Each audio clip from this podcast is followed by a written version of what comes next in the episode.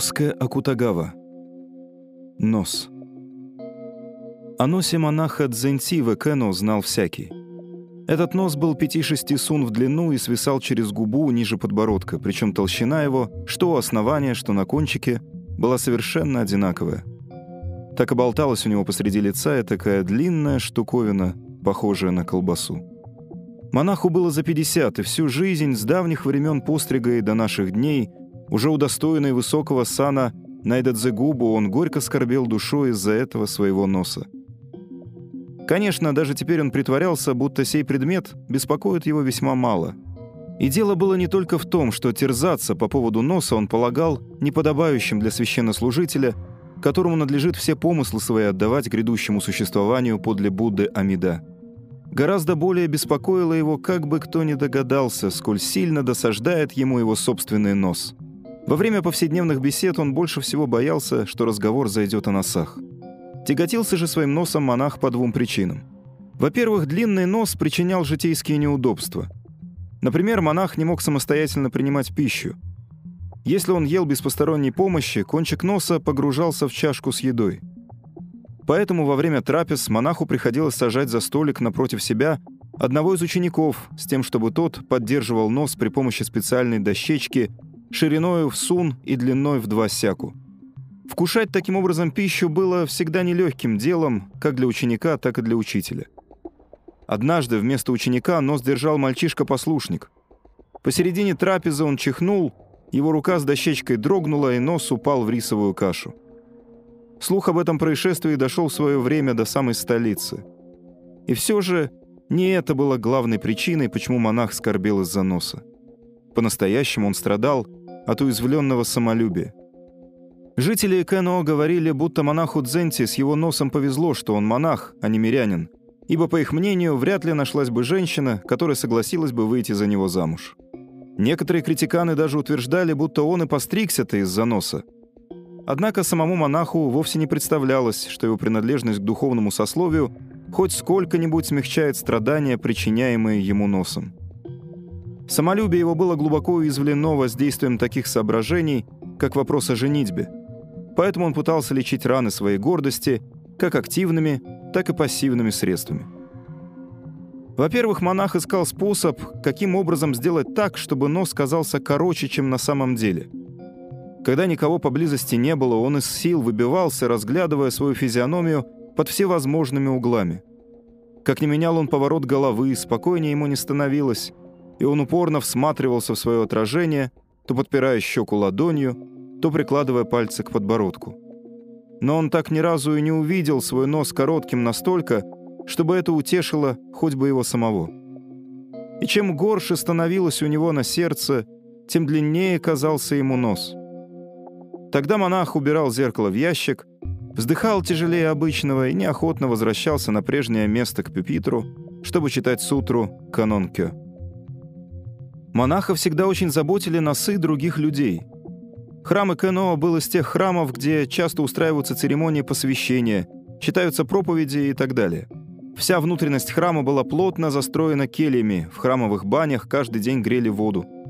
Посетителей, монахов и мирян было необычайно много. Монах без устали рассматривал лица этих людей. Он надеялся найти хоть одного человека с таким же носом, как у него, тогда ему стало бы легче. Поэтому глаза его не замечали ни синих курток, ни белых кимоно, а коричневые одежды мирян, серые одежды священнослужителей настолько ему примелькались, что их для него все равно, что не было. Монах не видел людей, он видел только носы. Но носы в лучшем случае были крючковатые, таких же носов, как у него, видеть ему не приходилось. И с каждым днем монах падал духом все более. Беседуя с кем-нибудь, он бессознательно ловил пальцами кончик своего болтающегося носа всякий раз при этом краснее, совершенно как ребенок, пойманный на шалости, каковое обстоятельство полностью вытекало из этого его дурного душевного состояния. Наконец, чтобы хоть как-нибудь утешиться, монах выискивал персонажей с такими же носами, как у него в буддийских и светских книгах. Однако ни в одной из священных книг не говорилось, что у Мао Галаяна или у Шерипутры были длинные носы. Нагарджуна и Ашвакхоша тоже, конечно, оказались святыми с самыми обычными носами. Как-то в беседе о Китае монах услыхал, будто у шуханьского князя Лю Сюань-де были длинные уши, и он подумал, насколько менее одиноким почувствовал бы он себя, если бы речь шла о носе. Нечего и говорить, что монах, ломая голову над пассивными средствами, пробовал также и активные способы воздействия на свой нос. Тут он тоже сделал почти все, что возможно. Он пробовал пить настой из горелой тыквы, он пробовал втирать в нос мышиную мочу, но что бы он ни предпринимал, нос его по-прежнему свисал над губой пятивершковой колбасой. Но вот однажды осенью один из учеников монаха, ездивший по его поручению в столицу, узнал там у приятеля-врача способ укорачивать длинные носы. Врач этот в свое время побывал в Китае и по возвращении сделался священнослужителем при главной статуе Будды в храме Тираку. Монах, как полагается, сделал вид, будто вопрос о носах ему совершенно безразличен и даже не заикнулся о том, чтобы немедленно испробовать упомянутый способ. С другой стороны, он как бы мимоходом заметил, что ему крайне неприятно беспокоить ученика всякий раз, когда нужно принимать пищу. В глубине души он ожидал, что ученик так или иначе станет уговаривать его испытать этот способ. И ученик отлично понял хитрость монаха. И сколь не претила ученику эта хитрость, на него гораздо сильнее подействовали, возбуждая его сострадание, те чувства, которые вынудили монаха к ней прибегнуть. Как и ожидал монах, Ученик принялся изо всех сил уговаривать его испытать этот способ. Как и ожидал ученик, монах в конце концов уступил его горячим уговорам. Что касается способа, то он был чрезвычайно прост. Нос нужно было проварить в кипятке и хорошенько оттоптать ногами. Воду грели в храмовых банях каждый день. Ученик сходил и принес большую флягу кипятка, такого горячего, что в него нельзя было сунуть палец – Прямо погружать нос во флягу было опасно, пар от кипятка причинил бы ожоги лицу. Поэтому решено было провертеть дыру в деревянном блюде, накрыть им флягу и просунуть нос в кипяток через эту дыру. Когда нос погрузился в кипяток, было ничуть не больно. Прошло некоторое время, и ученик сказал, «Теперь он проварился достаточно». Монах горько усмехнулся. Он подумал, что если бы кто-нибудь подслушал эту фразу, ему и в голову бы не пришло, что речь идет о носе. Нос же, ошпаренный кипятком, зудел, словно его кусали блохи. Монах извлек нос из дыры в блюде. Ученик взгромоздился на этот нос, от которого еще поднимался пар обеими ногами, и принялся топтать изо всех сил. Монах лежал, распластав нос на дощатом полу, и перед его глазами вверх и вниз двигались ноги ученика. Время от времени ученик с жалостью поглядывал на лысую голову монаха, потом спросил — «Вам не больно?» «Нет, не больно», — отвечал монах. И правда, топтание по зудящему носу вызывало у монаха не столько боль, сколько приятные ощущения. Через некоторое время на носу наконец стали вылезать какие-то шарики, похожие на просяные зерна. Совершенно как бывает, когда жарят ощипанную курицу. Заметив это, ученик слез с носа и проговорил словно про себя. Велено было извлекать эти штуки щипцами для волос. Монах, недовольно надувшись, молча подчинился. Не то чтобы он не понимал добрых чувств ученика, нет, он это понимал, но ему неприятно было, что с носом его обращаются как с посторонним предметом. И он с видом больного, которому делают операцию, недостойный доверия врач, с отвращением наблюдал, как ученик извлекает щипчиками сало из его носа. Кусочки сала имели форму стволиков от птичьих перьев, длиной примерно в 4 бу. Наконец эта процедура была закончена, и ученик с облегчением сказал «А теперь проварим еще разок». Монах все с тем же недовольным выражением на лице сделал, как ему сказано, и когда вторично проваренный нос был извлечен из фляги, оказалось, что он стал коротким, как никогда.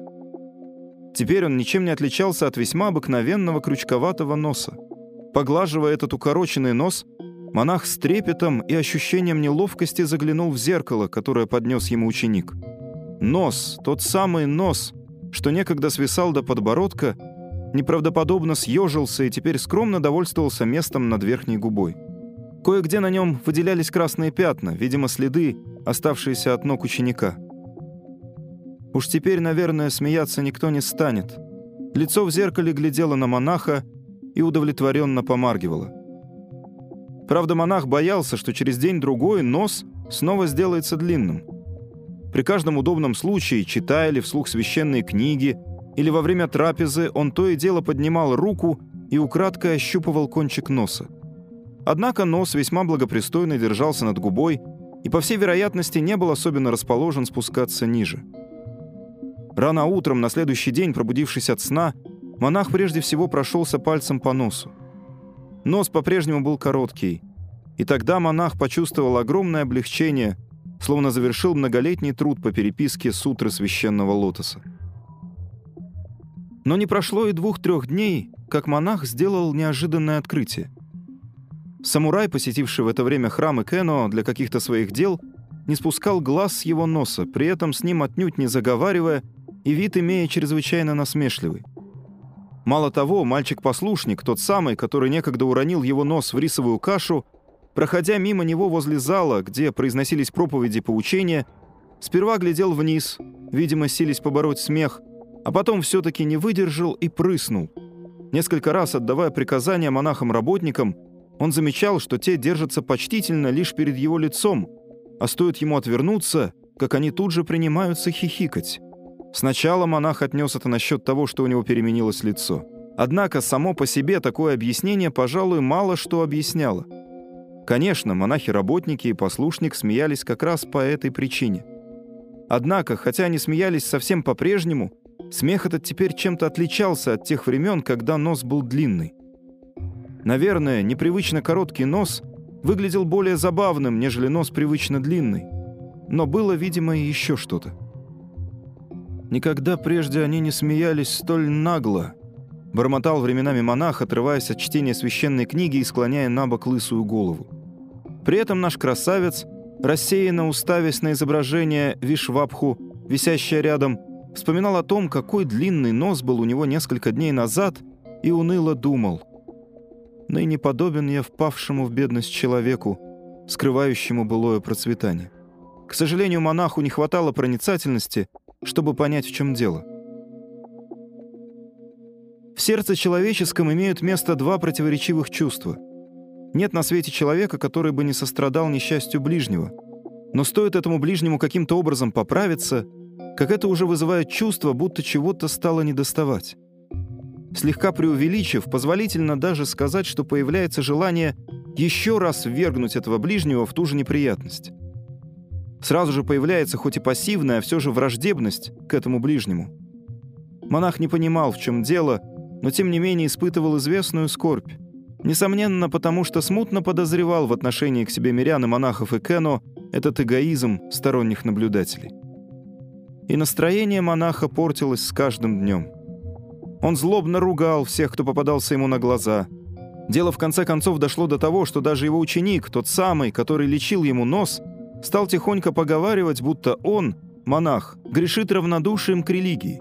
Монаха особенно возмутила выходка шалопая-послушника. Однажды, услыхав за окном собачий виск, он вышел посмотреть, в чем дело, и увидел, что послушник, размахивая палкой длиной в два фута, гоняет по двору косматую тощую собачонку. И если бы он просто гонял, нет. Он гонял и при этом азартно вопил. «А вот я тебя по носу! А вот я тебя по носу!» Монах вырвал у мальчишки палку и яростно ударил его по лицу. Палка оказалась старой дощечкой для поддерживания носа. Монах все больше жалел, что столь опрометчиво укоротил себе нос. А потом настала одна ночь. Вскоре после захода солнца подул ветер, и звон колокольчиков под кровлей пагоды надоедливо лез в уши. Вдобавок изрядно похолодало, поэтому старый монах, хотя ему очень хотелось спать, никак не мог заснуть. Он лежал с раскрытыми глазами и вдруг почувствовал, что у него страшно зачесался нос. Коснулся пальцами, нос разбух, словно пораженный водянкой. Кажется, стал даже горячим. Беднягу неправедно укоротили, вот он и заболел. Пробормотал монах, почтительно взявшись за нос, как берут жертвенные цветы для возложения на алтарь перед Буддой. На следующее утро он пробудился по обыкновению рано. Выглянув в окно, он увидел, что гинко и конские каштаны во дворе храма за ночь осыпались, и двор сиял, словно высланный золотом.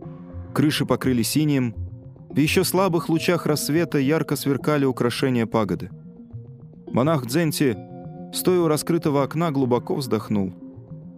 И в эту минуту к нему вновь вернулось легкое, почти забытое ощущение. Он взволнованно схватился за нос. То, чего коснулась его рука, не было вчерашним коротким носом. Это был его прежний, длинный нос пяти-шести сун в длину, свисающий через губу ниже подбородка. Монах понял, что за минувшую ночь его нос вновь возвратился в прежнее состояние. И тогда к нему вернулось откуда-то чувство радостного облегчения, точно такое же, которое он испытал, когда нос его сделался коротким. «Уж теперь-то смеяться надо мной больше не будут», — прошептал монах, подставляя свой длинный нос осеннему ветру.